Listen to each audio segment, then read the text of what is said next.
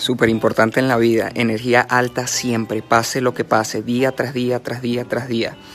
Así se haya caído un negocio, así tengas un problema familiar, así tengas un problema con tu pareja, así el mundo se esté cayendo, así el país se esté cayendo, así pase lo que pase, energía alta. ¿Por qué?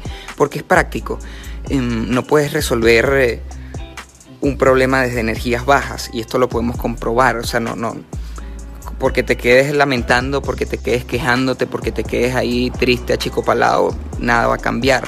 Y la energía alta te pone en movimiento, te pone la sangre en el cerebro empieza a rodar y empiezas a, ver y a buscar soluciones. Entonces, siempre que tengas un problema, una incomodidad, etcétera, primero concientízalo. No te aseguro que ahí mismo vas a adoptar siempre la energía alta, pero por lo menos concientiza que las energías bajas, que ya sabemos cuáles son, que son rabia, molestia, lamento, va, va, va, va, va, todo lo que te hace sentir incómodo, ya lo catalogas como energía baja, no sirve para nada. Entonces, forever, los 5 años de vida que te queden, los 10 años, los 20, los 30, los 40, energía alta, día tras día, tras día, tras día, tras día.